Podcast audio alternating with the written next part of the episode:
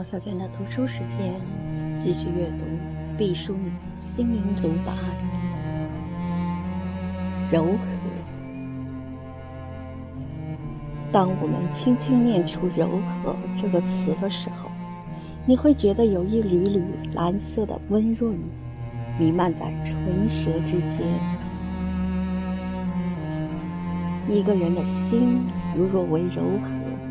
所有对外的柔和形式的模仿和操练，都是沙上楼阁。看看天空和海洋吧，当它们最美丽和博大、最安宁和清洁的时候，它们是柔和的。只有成长了自己的心，才会在不经意之间收获了柔和。我们的声音柔和了，就更容易渗透到辽远的空间；我们的目光柔和了，就更轻灵地卷起心扉的窗纱；我们的面庞柔和了，就更流畅地传达温暖的诚意；我们的身体柔和了，就更准确地表明与人平等的信念。柔和是力量的内敛和高度自信的灵性。愿你一定在某一个清晨，感觉出柔和像云雾一般悄然袭神。外柔需要内刚做基础，而内刚不是从天上掉下来的，是靠自我的不断探索。我们常说，某人胜就胜在心理上。或是说，某人败就败在心理上，这其中的差池，不是指在理性上，而是这种心灵张弛的韧性上。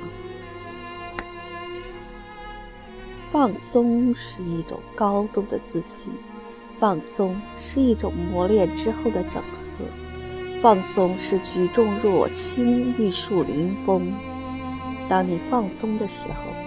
你所有的岁月和考验，你所有的勇气和智慧，便都秣马厉兵，集合于你内心。情绪就会安然从容，勇气就会源源不断。你不一定能胜利，但你能竭尽全力去参与过程。人在放松的时候，人的潜意识就像池塘里的小鱼，快乐地游动起来。人们的绝大部分生活深受潜意识的控制。柔和这个词，细想起来挺有意思的。听说“和”字由核和口两部分组成，那含义。大概就是有了生长着的禾苗，嘴里的食物就有了保障，人就该气定神闲，和和气气了。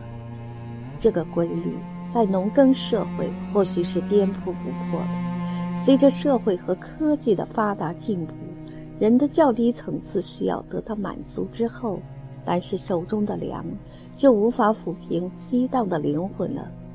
中国有句俗话。叫做吃饱了撑的，没事儿找事儿。可见胃充盈了之后，就有新的问题滋生，起码无法达到完全的心平气和。再说“柔”这个字，通常想起它的时候，好像心里一瘫，没什么盘古的模样。但细琢磨，上半部是毛，下半部是木。一只木头削成的毛，看来还是蛮有力度和进攻性的。柔是褒义，比如柔韧，以柔克刚，刚柔相济，白驹钢化，作纸柔，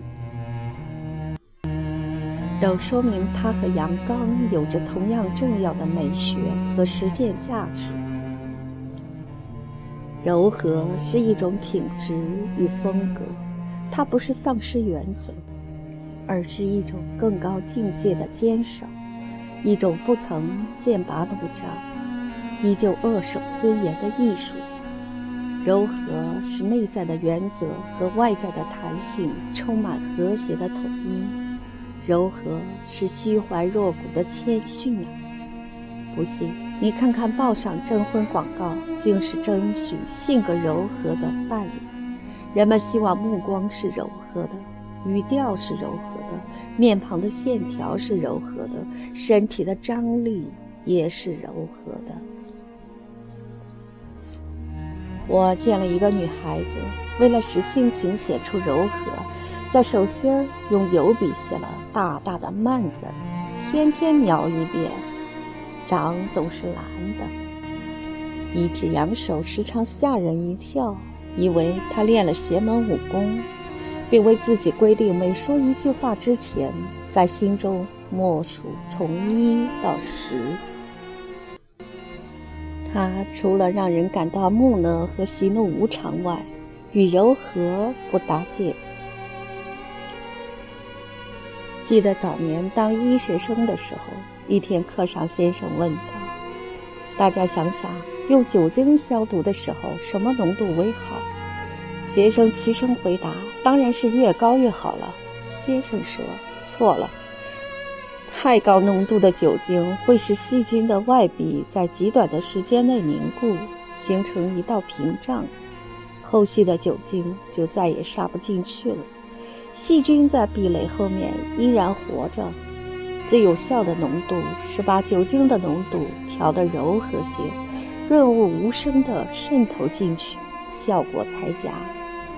于是我第一次明白了，柔和有时比风暴。更有力量，像烟灰一样松散。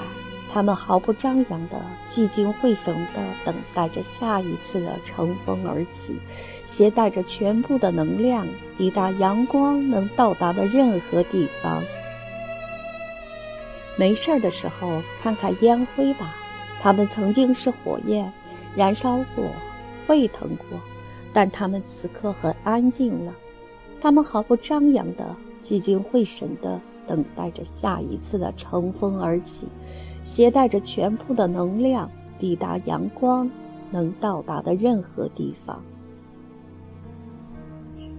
看看自然界的生物多么悠哉，懒散的熊猫和逍遥的金丝猴，滑翔的鹰和遨游的虾，它们都是恬然而自在的，唯有松弛。才可大久远，唯有松弛，才能更深的开放潜能。即使是凶猛的虎和狮，当它们不捕食的时候，也是安详和优雅的。你应该具备这种收放自如的本领，该硬的时候坚如磐石，该软的时候绵若无骨。外在的柔弱并不意味着女性就是弱者，在面对困境和挑战时，男女采取的方式可能不同，但克服困难的本质是一样的。凡是自然的东西都是缓慢的，太阳一点点升起，一点点落下；花一朵朵的开，一瓣瓣的落下。稻谷成熟，菩提树变老，都慢得很啊。那些急骤发生的自然变化，多是灾难，比如火山喷发，比如飓风和暴雨，比如山崩地裂加上海啸。身体也是慢的，一个孩子要长大是很慢的，一个人睡觉也是很慢的，要很久很久。从日落到日出，人才能休息过来。我也嫌尼泊尔人只是微笑和无所事事的张望，眼神不聚焦而安然。自然界的喜马拉雅山是不能炸通的，但人心的喜马拉雅，可否有习习的和风，持久的吹拂？放松其实不仅仅是惬意，更是一种智慧高度发达的表现。